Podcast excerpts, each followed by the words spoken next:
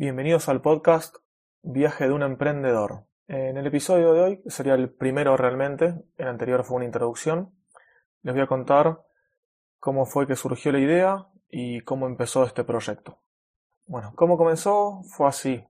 Eh, yo usaba un servicio similar a Demos WP, no vamos a hacer publicidad, no lo voy a nombrar, que resulta eh, un día pasó de ser gratuito, en realidad era freemium, tenía la, lo base gratuito y después tenía algunas opciones pagas, pasó, como decía, de ser gratuito a ser 100% pago. De un momento para otro avisaron con uno o dos meses de anticipación que iba a ser pago. Si querías continuar, bueno, pasarte al plan correspondiente y de lo contrario hacer backup o, o borrar tus sitios o hacer lo que quieras.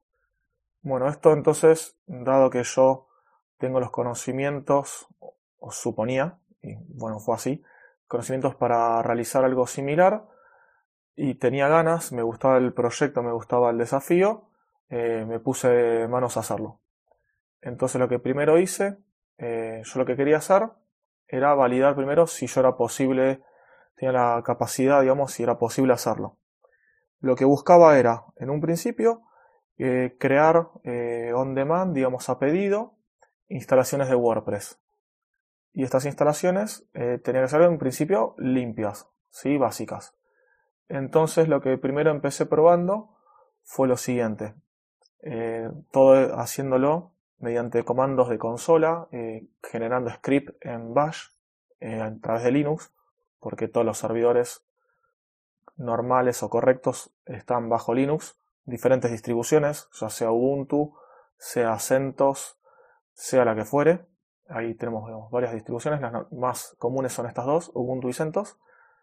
Entonces, eh, yo en mi, computadora que tengo Linux directamente, la que tengo con Ubuntu, empecé a hacer pruebas. Eh, empecé a generar diferentes scripts de bash, diferentes líneas de comando.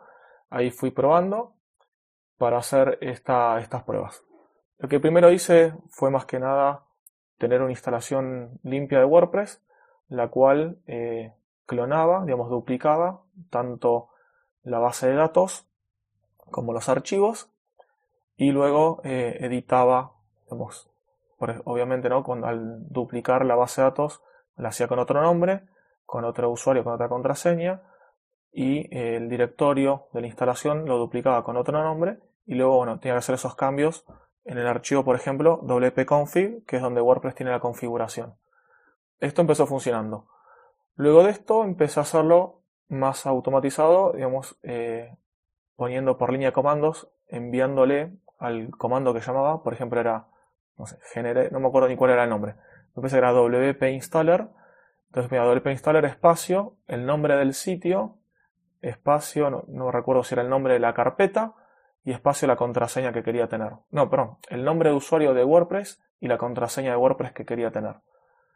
Y el mail del usuario administrador. Ahí eh, fue siguiendo, fue mutando, fue mejorando, fue mejorando, hasta que bueno, esto ya estaba andando. Esto luego pasé a hacer una pequeña pantallita en PHP. Primero, en realidad era un, sin pantalla, era un script de PHP donde hacía algo similar. Mediante eh, algunos parámetros me generaba la instalación. Perfecto, hasta ahí todo bien. Luego pasé, la primera eh, versión eh, fue con subdirectorios. Ahí ya mudé todo y empecé a probar en un hosting mío en DigitalOcean, en un droplet, ¿sí? DigitalOcean. Cuando vos te das de alta, vos generás servidores, podés crear entre otras cosas servidores. Cada uno de esos servidores se llaman droplets. En Amazon, si no me equivoco, se llaman instancias. Las instancias de Amazon, ¿sí? Bueno, acá son droplets, el nombre que tienen en DigitalOcean. Entonces, bueno, yo ya tenía uno, que lo tengo con, la página mía, con ardid.com.ar, y eh, empecé a probar ahí, con subdirectorios, a hacer esto mismo, mediante comandos de PHP y diferentes eh, scripts y de PHP y además de Bash, ¿sí? de consola, eh, hacía, generaba un directorio nuevo, generaba la base de datos, hacía todo este pasaje.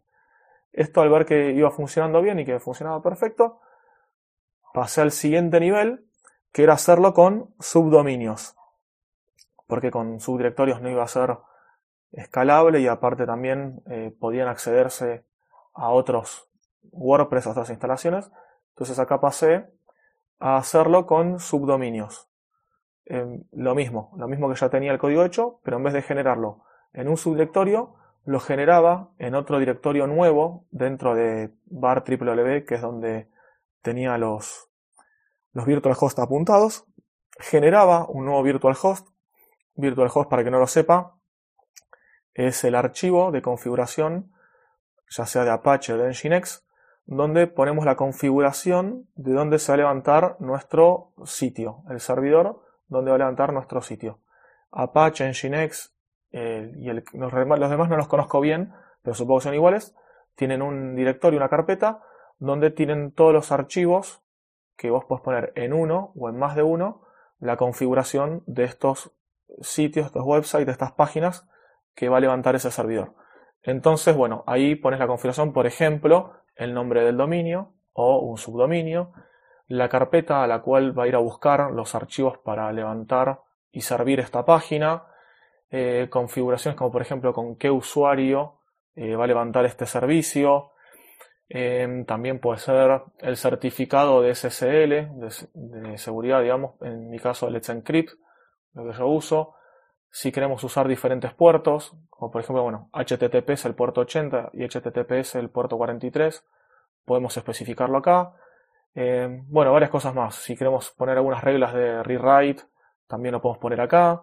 Bueno, varias cosas se configuran acá. Entonces, bueno, yo mediante esta siguiente versión, lo que hice fue generar estos archivos de virtual host y generar, como decía, la instalación de WordPress en un nuevo directorio. Hasta ese momento era duplicando una instalación ya existente, no usaba ninguna otra cosa. Después les voy a decir a qué fue mutando. Y, em, ¿qué más, qué más, qué más? La base de datos ya le he dicho. Bueno, y ahí directamente, después de hacer esto, hacía un reload de Apache, que es lo que yo estoy usando, y ya el, sitio se levantaba en un nuevo subdominio. Ya quedaba lista de instalación. Perfecto, acá ya tenía todo, digamos, funcionando más o menos como yo quería, pero haciendo todo comandos por consola o ejecutando un PHP así plano, sin ninguna interfaz ni nada similar. Esto fue eh, la primera versión, digamos más o menos, cuando yo ya tenía y estaba seguro de que esto podía llegar a funcionar.